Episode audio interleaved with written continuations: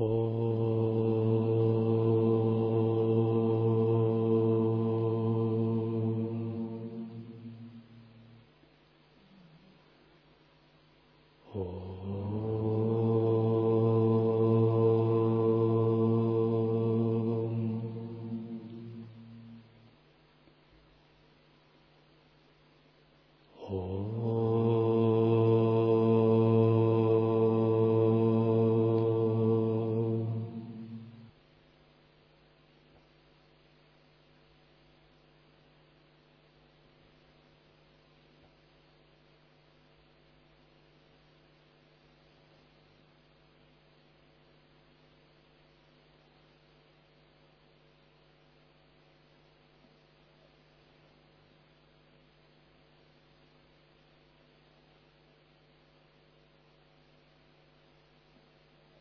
Мокшадхармы, глава 302.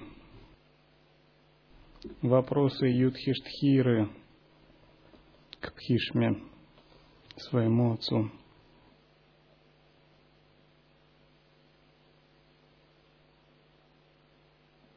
Юдхиштхира сказал, «Благоволи, Отец, сказать мне о самхе и йоге». Тебе ведь, знаток закона, все известно. Превосходный Куру. Пхишма сказал, Сторонники Санхи восхваляют Санхью. Дважды рожденные йогины – йогу. Каждый свое обоснование считает наилучшим и свою сторону превозносит – безбожник освободиться не может. Так утверждают врагов-покоритель, а разумные йогины основательно свой довод считают лучшим. Дважды рожденные приверженцы Санхи считают основательным такой довод. Осуществляющий путь знания к предметам, относящийся бесстрастно, возвысясь над телом, освобождается. Это совершенно ясно. Итак, говорят много познавшие сторонники Санхи, Санхи ведет к освобождению. Доводы своей стороны поддерживать нужно, но во взаимном понимании – благо. Очень важная фраза. Доводы своей стороны поддерживать нужно, но во взаимном понимании благо. Это касается общей теории познания, когда мы занимаемся йогой. Необходимо примерно понимать сущность других учений и сущность других школ для того, чтобы понимать хорошо сущность своего учения – В основном проблемы возникают от незнания. Незнание бывает двоякое. Незнание интеллектуальное, когда ты просто не знаешь, что есть на свете такой священный текст, что в нем излагается философия такого-то учения. Незнание интуитивное происходит от отсутствия практики, когда даже ты знаешь, что существует текст, но у тебя нет реализации. Ты не понимаешь, собственно, о чем это ты извращенно толкуешь текст вследствие отсутствия духовного опыта. В общем, если говорить о теории познания, которой мы руководствуемся, она состоит из семи звеньев.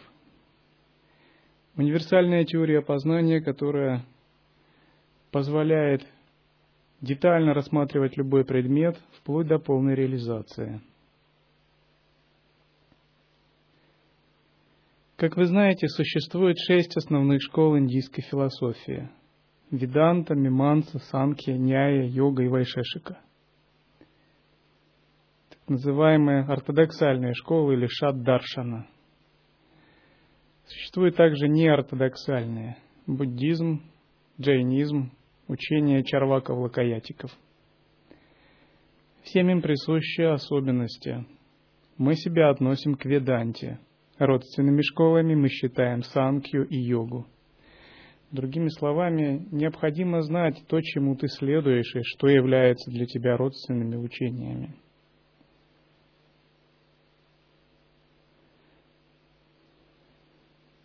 Можно сказать, что традиция Санкхи – это философская основа раздела сутры.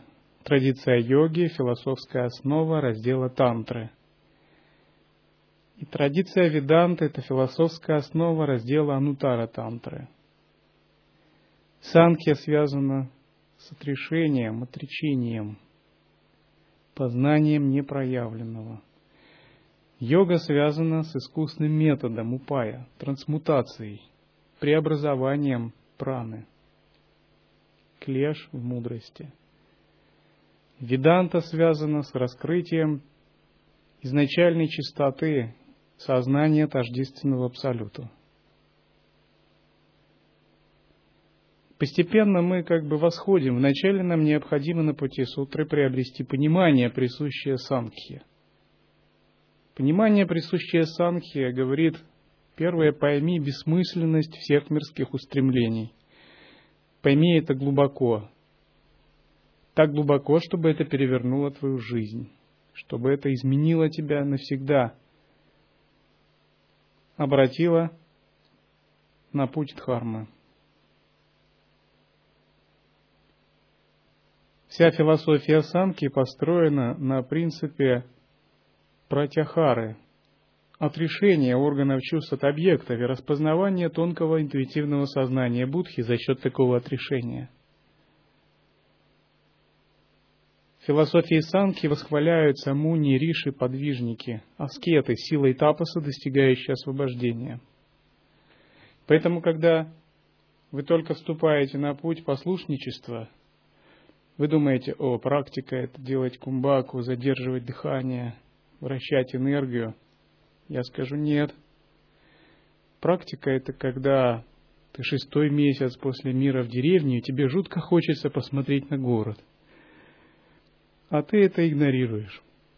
Когда тебе невыносимо скучно, а ты живешь с этой скукой месяц, два, три, второй год, пятый год, ты совершенно другой человек становишься. Внезапно ты видишь, что в центре этой скуки сияет очень тонкое нечто, что ты всю жизнь упускал за Раджасом, который тебя вращал, как белку колесе, всю твою жизнь. И нужно было все это пройти и перетерпеть, чтобы это тонкое выпистывать, что как дракон, который сидит в пещере и пестует вот эту жемчужину. Вот эта практика с точки зрения самхи – Другими словами, ты должен научиться работать, выдернуть свое сознание из всех обусловленностей и посмотреть, какие есть твои обусловленности и противостоять им, когда они проявляются. И только когда ты в полной мере прошел это, наступает практика собственной йоги или йога-тантры – она по-настоящему дает плоды, когда ты длительное время можешь работать с внутренней энергией. Когда ты радикально переменил себя как сансарный человек, в тебе создана основа из отрешения и сильной воли, концентрации. Не обладая такой основой санкхи, многие йогины пытаются усердно практиковать пранаямы, техники, методы да через некоторое время их оставляет из-за отсутствия упорства, поскольку сбивающая прана и мечущийся ум не позволяют им двигаться.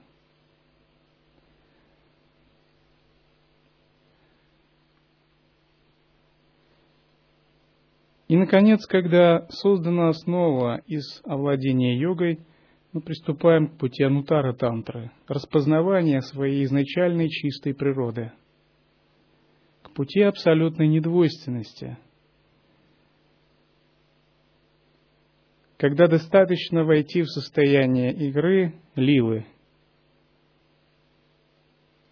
зародить божественную гордость и просто оставаться в ней, день и ночь пестуя ее, Таковы эти три основные пути. Итак, когда мы изучаем, то теория познания в основном она выстраивается таким образом. Сначала идет исследование, наблюдение. Это еще называют сакши. Сакши означает, что мы пытаемся исследовать какое-либо явление. Вернее, мы пытаемся его наблюдать. Наблюдение означает непредвзятое видение, без каких-либо а, собственных оценок, поскольку на стадии наблюдения собственные оценки только вредят. Оценки хороши на следующей стадии исследования, но стадия наблюдения или сакша – это просто свидетельствование. Такое свидетельствование нам необходимо для того, чтобы отождествить себя с объектом и глубоко его познать. К примеру, если человек не может отождествить себя с каким-то учением, глубоко войти в самайную связь, и пытается сразу выносить суждение, то, скорее всего, его оценка учения будет неверная, поскольку к учению подходят именно через отождествление, через самайную связь, через принятие принципов, которые исповедует учение. И без такого отождествления невозможно это понять. Среди современных трансперсональных психологов и антропологов этот принцип теперь тоже понят. То есть они говорят, если ты хочешь изучать культуру шаманизма американских индейцев, ты не должен сидеть в библиотеке, это тебе ничего не даст. Ты должен пойти в их племя, должен заслужить их доверие, должен стать одним из них и провести там много времени – ты должен забыть про себя как европейца. Ты должен сам стать шаманом. Должен получить переживания, опыты, накуриться пиота, петь песни мискалита и с индейцами вместе жить их жизнью. Только тогда ты по-настоящему можешь заявить, я изучал культуру шаманских индейцев, я это кое-что знаю. Знания, почерпнутые из библиотеки, и твои умозрительные концепции здесь не играют никакой роли. Этот принцип начал признаваться и современными учеными, но этот принцип издавна существовал в ведантической философии в йоге. Мы входим в состояние такого сакши благодаря установлению самайной связи.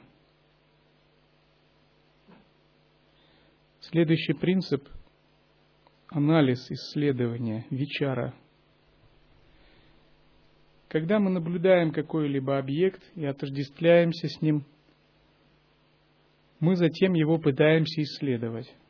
Стадия Вичара связана с проявлением аналитической мудрости или различающей мудрости, вивека видия.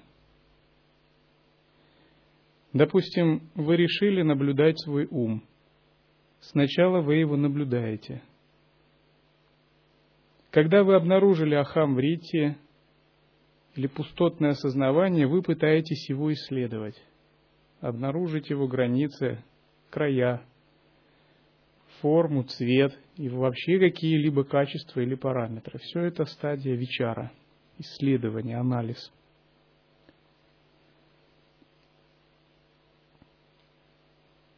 Третий принцип такой теории познания означает обобщение – Обобщение переводится как эковидия, то есть единое знание, когда все нужно свести к единому знаменателю.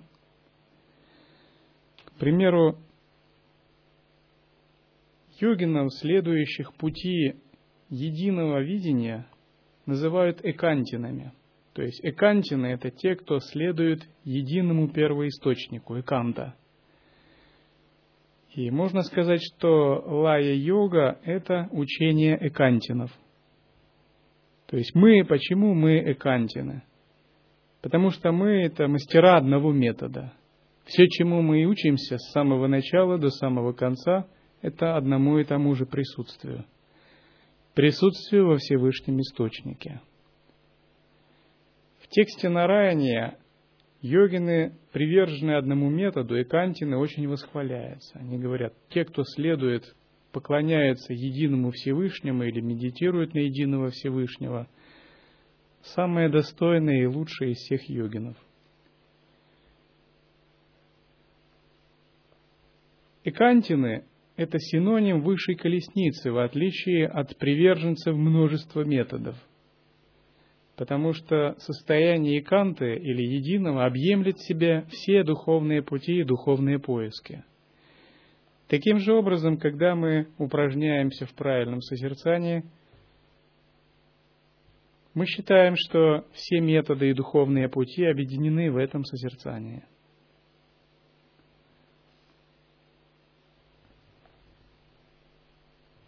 Четвертый принцип теории познания означает обретение нового знания, прамана.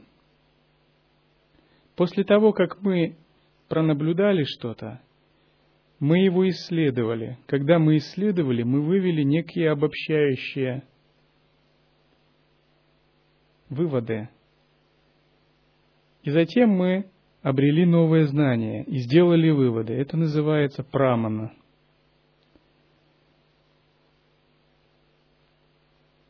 Прамана означает «мы получили знания в результате наблюдения, исследования и обобщения». Этого знания не было раньше, а теперь оно появилось. И мы сделали выводы для себя на основе этого знания. То есть это знание в сущности изменило нашу жизнь. Пример. Будда наблюдает страдания, старость, болезнь и смерть как свидетель. Затем он начинает исследование, вечару, приходит к выводу, что в мире эти вещи существуют, хоть их от него скрывали. Затем он делает обобщение. Всей Вселенной или всему миру присущи страдания. После того, как он сделал такое обобщение, он создает учение о четырех благородных истинах, делает выводы и обретает новое знание, прамана – Когда сделаны выводы и обретено новое знание, это означает, что мы перестраиваем смысл своей жизни. Мы что-то внутри для себя определяем как очень ценное, а что-то другое отбрасываем. Следующий принцип называется принятие решения, санкальпа. Мало сделать выводы, нужно что-то для себя решить. И на этой стадии, к примеру, Будда, сделав вывод о четырех благородных истинах, принимает решение, то есть способ действия, то, как нужно действовать. Это учение о восьмеричном святом пути. Или в системе Патанджали восьмиступенчатая йога Патанджали. Санкальпа означает наше намерение, принятие решения что-либо делать. Всякий раз, когда мы принимаем, решаем что-либо делать, мы выражаем санкальпу.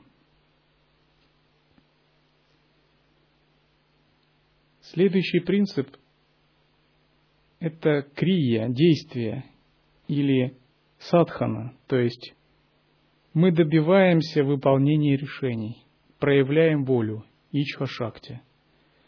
Даже когда мы приняли решение, к примеру, но если мы не производим никаких действий, то вся наша теория становится бесплодной. И проявление воли, выполнение действий и практики – это шестая ступень теории познания. Если этого, этого звена нет, то наше знание оказывается интеллектуальным и не дает никаких плодов. Очень многие люди легко проходят эти стадии наблюдения, сакши, исследования, вечара – обобщение эковидия. Но дальше у них начинаются проблемы. Они не делают правильные выводы, не принимают решения и, собственно, не предпринимают никаких действий, чтобы сделать знания своей жизнью.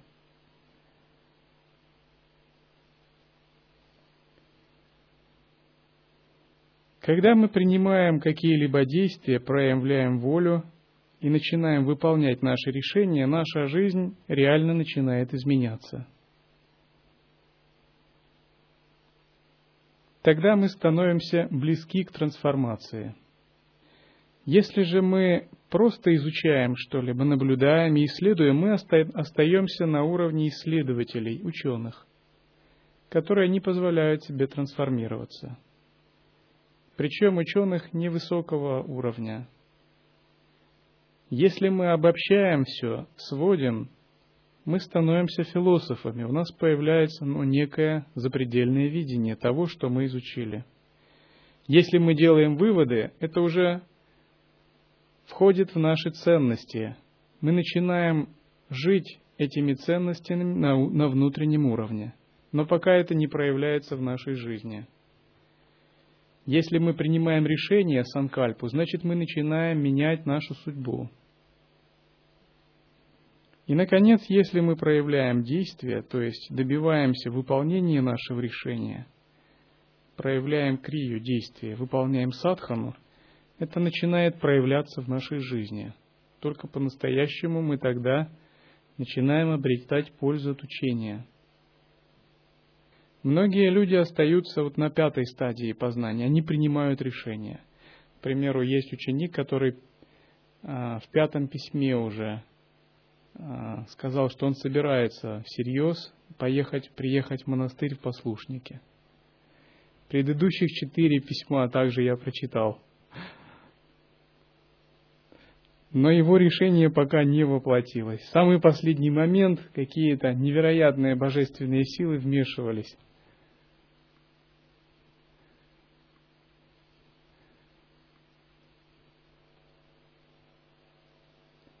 Итак, когда мы прошли эти шесть стадий познания, наступает, наконец, кульминация, трансформация, паринама. Собственно, ради, ради всего этого мы и занимались духовной практикой, ради трансформации. Паринама означает изменение, трансмутация, алхимическое преображение – и, собственно, теорию Санки так и называют Паринама Вада – учение об алхимической трансмутации. То есть в результате выполнения всех предыдущих действий мы получили какой-то результат, изменение желаемое. Допустим, вошли в самадхи или достигли освобождения, или вошли в мандалу чистого видения, зародили божественную гордость, достигли высшего перерождения – реализовали путь радужного тела. Это все паринама. Считается, что существует несколько видов паринама или трансформации.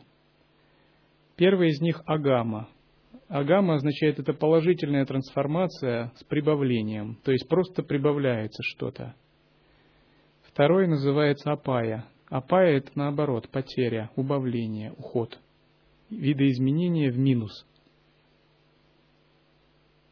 Третий вид, собственно, паринама, трансформация. К примеру, когда молоко превращается в йогурт. Когда одна субстанция превращается в другую, и она не может быть преобразована обратно.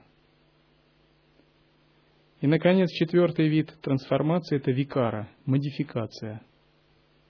К примеру, когда кусок золота, из него выплавляют кольцо, а из кольца – статуэтку божества – Первые три агама, апа и паринама подвержены разрушению. То есть все эти виды трансформации не являются освобождающими.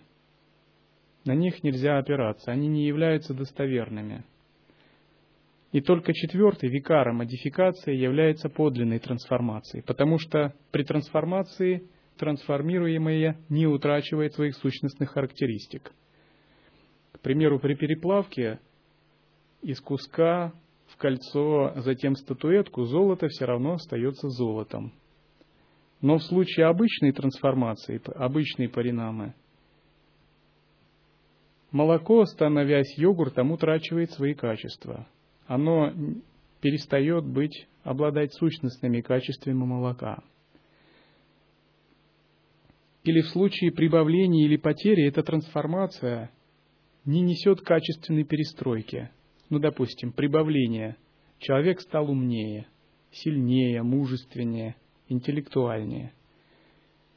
Можно сказать, что он изменился, но это изменение не сущностное, то есть оно его не сделало единым с Абсолютом, не сделало святым.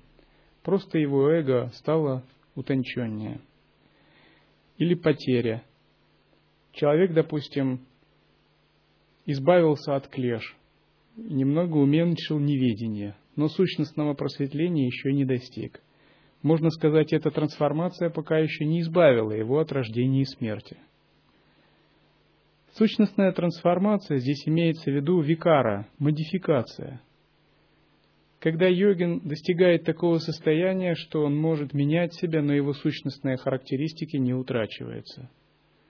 Допустим, он реализовывает иллюзорное тело, и в момент сбрасывания физического тела он как личность не теряется. Или он реализовывает непоколебимое недвойственное сознание, присутствие. При перерождении его присутствие ничем не запятнывается. Это пример викары, модификации. Другими словами, он вступает в поток круговорота трансформации, но сам этой трансформации не задевается.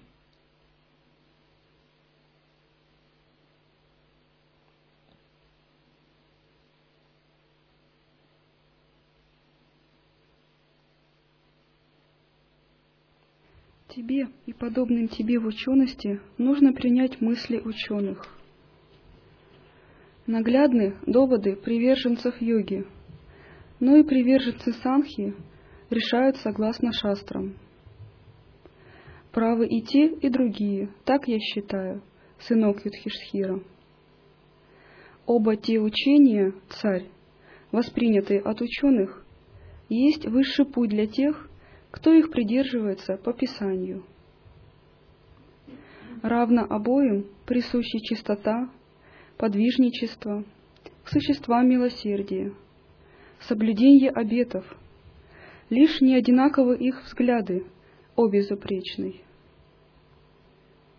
Юдхиштхира сказал, раз одинаковы обеты, чистота, кротость, а значит и плод их, то почему ж не одинаковые взгляды?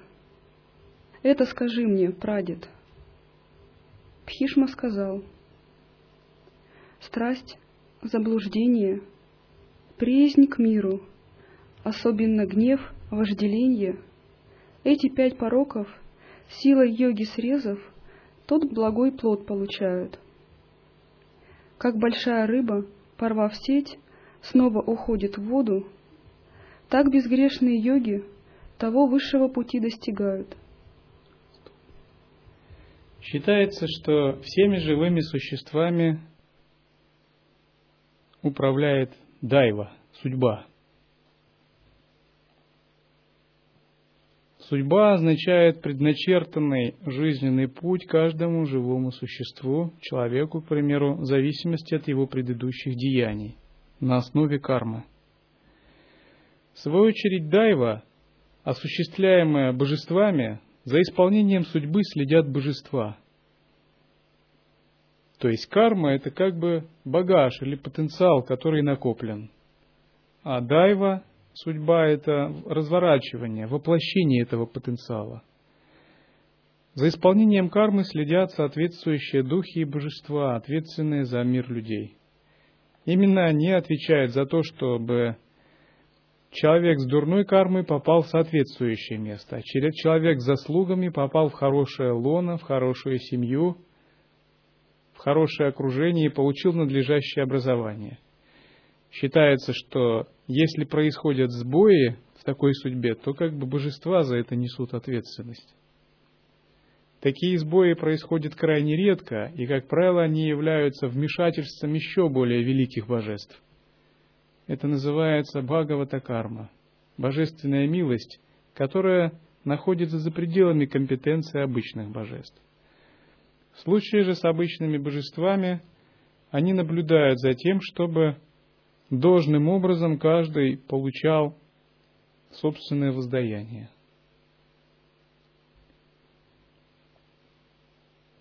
К примеру, если какому-нибудь мальчику суждено стать в будущем основателем великой философии, сильно повлиять на судьбы человечества, то в трехлетнем или в шестилетнем возрасте такие божества позаботятся о том, чтобы родители отвели его в кинотеатр и показали какой-нибудь фильм. Фантастический фильм или фильм из эпоса, который бы изменил его жизнь. Иногда разворачиваются целые лилы, когда божества, обслуживающие подобных людей, разворачивают, чтобы это воплотить. Или они устраивают ему встречу с определенным человеком, который навсегда бы изменил его жизненный путь. Для этого они рассчитывают его, ну не астрологическую карту, а сможем так сказать, его, собственно, мировую линию судьбы. Выбирают момент резонансной кармы, маннаса кармы, когда наиболее удобно воздействовать на его сознание. И они, дергая за различные ниточки в мире людей с помощью подчиненных духов – и людей, которые подвержены их влиянию, сводят, устраивают эту нужную встречу таким образом. По мере того, как это сделано, они как бы отчитываются перед более высокими божествами удовлетворенно. Если же это не реализовано, они продолжают делать до тех пор, пока им это не удастся. Именно так реализуется судьба Дайва – по мере того, как человек становится все более осознанным, он обладает все большей свободой выбора и как бы больше не нуждается э, в таких изменениях в своей жизни. Он начинает слушать более глубокие принципы, это называется рита. И боги-защитники постепенно предоставляют ему свободу.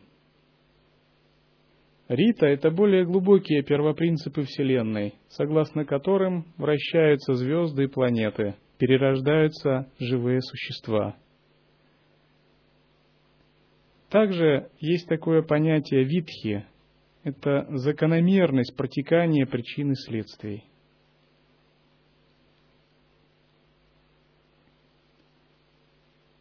В основном живыми существами управляет Тришна – жажда жизни или инстинкт самосохранения. И судьба Дайва, она властна только над теми, кто подвержен Тришне. Когда же в процессе практики осознавания человек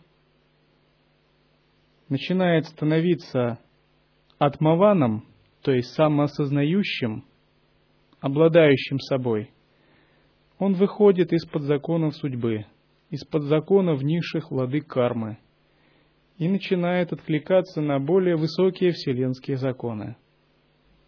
Разумеется, для этого нужно стать атмаваном, самоосознающим, обладающим собой.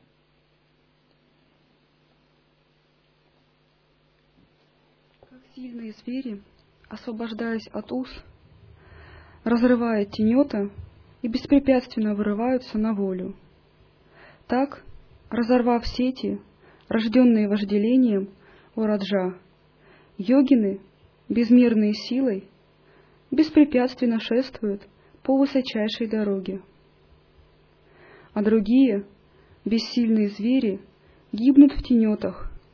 Так, лишенные силы йогины, несомненно гибнут Раджа. О Каунтея, как гибнут бессильные рыбы попавшие в сети. Так и слабосильные йогины гибнут, царей владыка.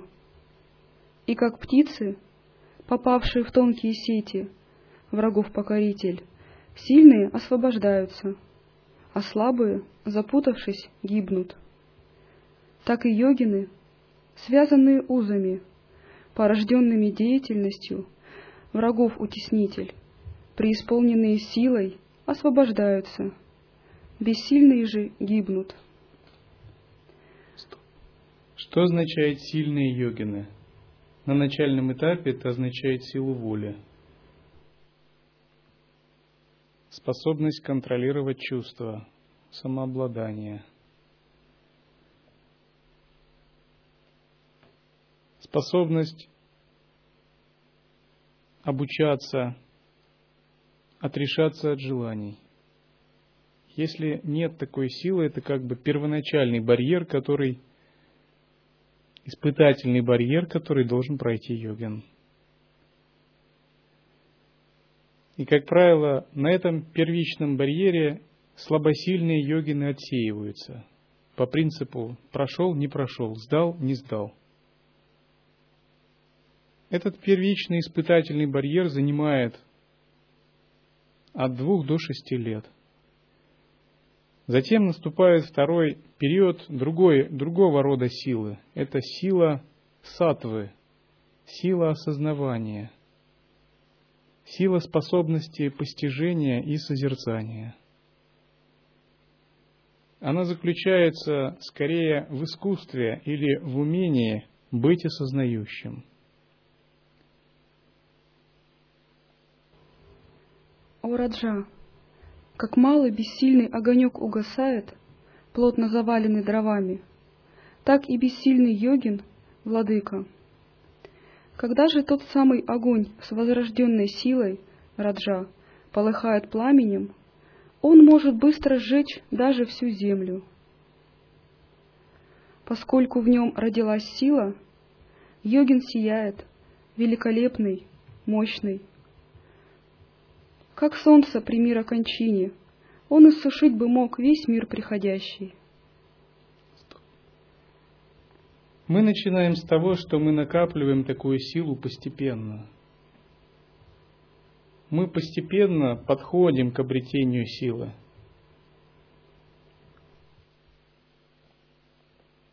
Эту силу нельзя накопить за один год, за два. Ее нужно взращивать непрерывно. Она состоит из праны и из осознавания. Это не то, что мы, обладающие большими амбициями, начинаем думать, я очень выдающийся йогин. Вот-вот скоро достигну освобождения, потому что нет мне равных по рождению. Это не то. Мы должны по-настоящему накопить эту силу, когда эта сила накапливается, мы действительно становимся монахами. А все предыдущее время до накопления этой силы мы как бы тренируемся становиться монахами. Это как бы наша подготовка. Когда же эта сила накапливается, мы можем действительно делать быстрые скачки в это время – это время уподобляют лесному пожару, когда за короткое время йогин может действительно силой своего сознания сжечь огромные завалы накопленной кармы в предыдущих жизнях.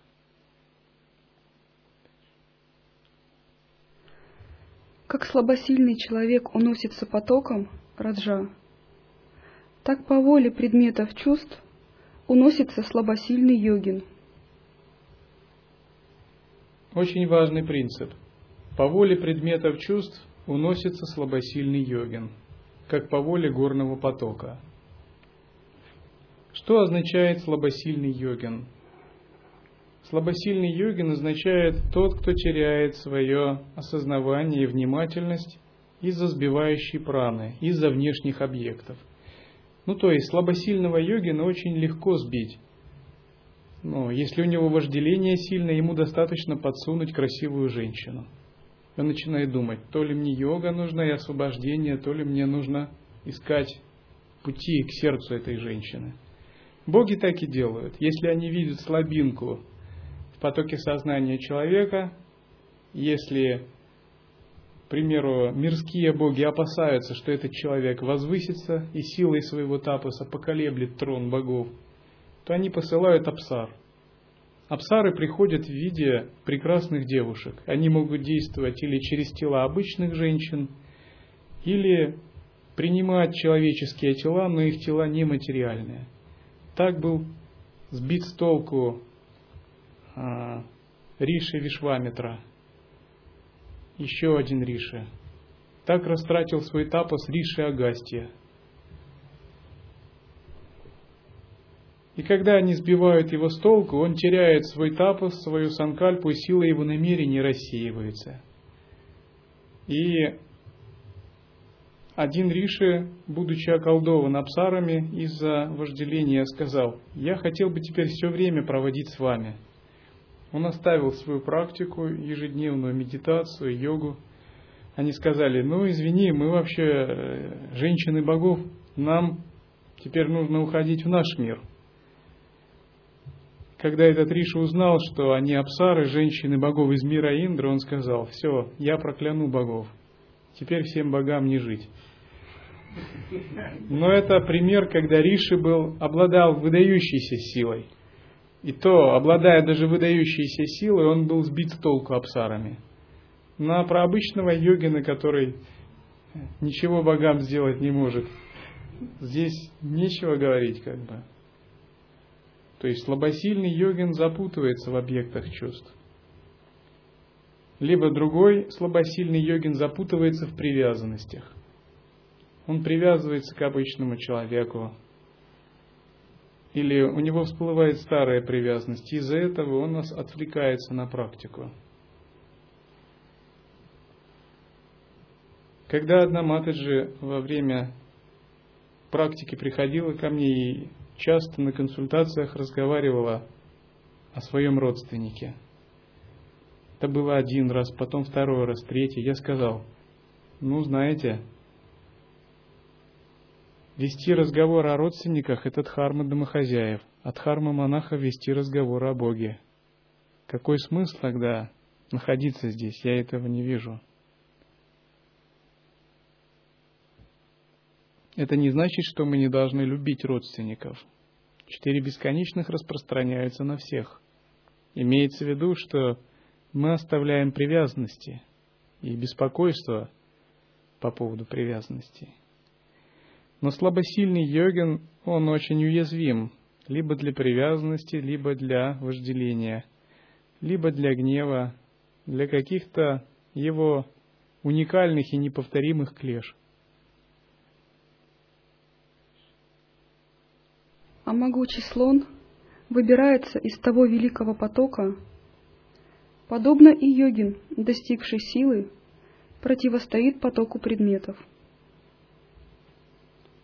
йогической волей входят преисполненные силой йоги в состояние праджапати, риши богов, владык великих сутей. Ни яма, ни страшная мощью смерть, ни гневный губитель, о царь, над безмерно великолепным йогином не властны. Размножив свой образ много тысяч раз, Турбхарата — во всех этих телах странствует по земле йогин, достигший силы.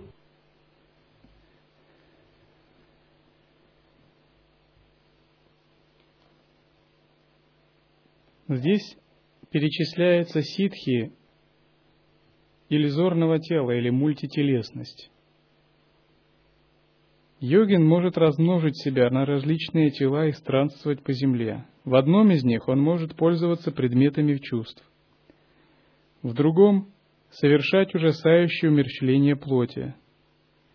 Он может снова себя собрать в один образ, как солнце множество своих лучей собирает. О царь, утвердившийся в силе йогин держит узы во власти, и в освобождении также он власти достиг, несомненно. Здесь важен термин «власть». Под властью здесь подразумевается не политическая власть и не мирская. Эта власть на санскрите именуется особым образом. Она называется Айшварья. Айшварья Шакти или Ишвара Шакти. Айшварья происходит из санскритского слова Ишвара – Господь.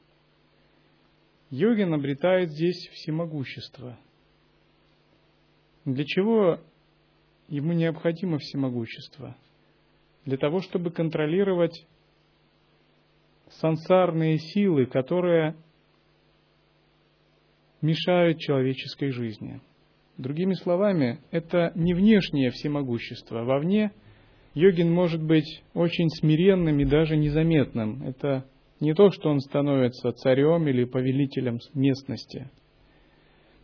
Под Айшварией или Ишвара Шакти имеется в виду Контроль различных сил, которые прерывают человеческую жизнь, которые затуманивают сознание, которые разворачивают силы его кармы. Этот контроль наступает на стадии овладения волей Ичха-шакти, овладения силой действия Крия-шакти, на стадии овладения знанием Джняна-шакти. Когда происходит овладение этими тремя видами шакти, говорят, что йогин овладел пурна-шакти, то есть он овладел полнотой жизненных энергий. Владение пурна-шакти еще уподобляют сватантрия-шакти. Сватантрия-шакти означает энергия безграничной свободы, то есть йогин становится безгранично свободным. И на стадии Сватантрия Шакти он, свободно проявляя волю и действие, обретает по-настоящему могущество и власть над силами стихий и природы. Это и называют Айшварья Шакти, различные ситхи. Он это обретает за счет пхавы, за счет овладения божественной гордостью и внутренним самоосознаванием.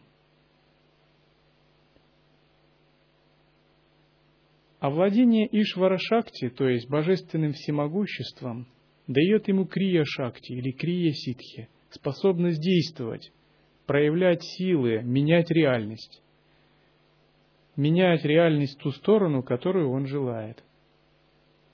К примеру, устранять смерть, устранять болезни, усмирять духов, препятствующих и вредящих харме, направлять мир в позитивном русле, творить новая вселенная, подниматься в миры небожителей, управлять своей энергией. Все это различные виды крия-шакти. Проявлять творчество, творческие силы, поддерживать баланс во Вселенной. Это различные виды силы действия или крия-шакти, которые насчитываются числом пять творение, поддержание, разрушение, сокрытие и просветление.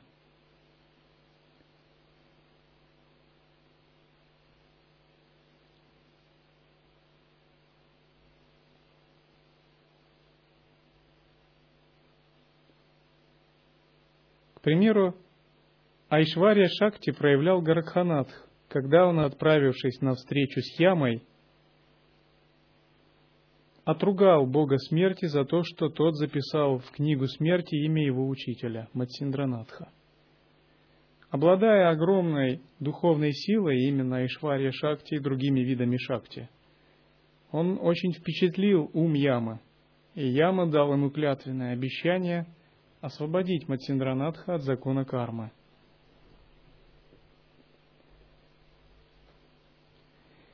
Когда йогин овладевает всеми этими различными шакти, он обретает статус божества. Обретает статус божества означает, что его внутренние божества проявляются внутри него –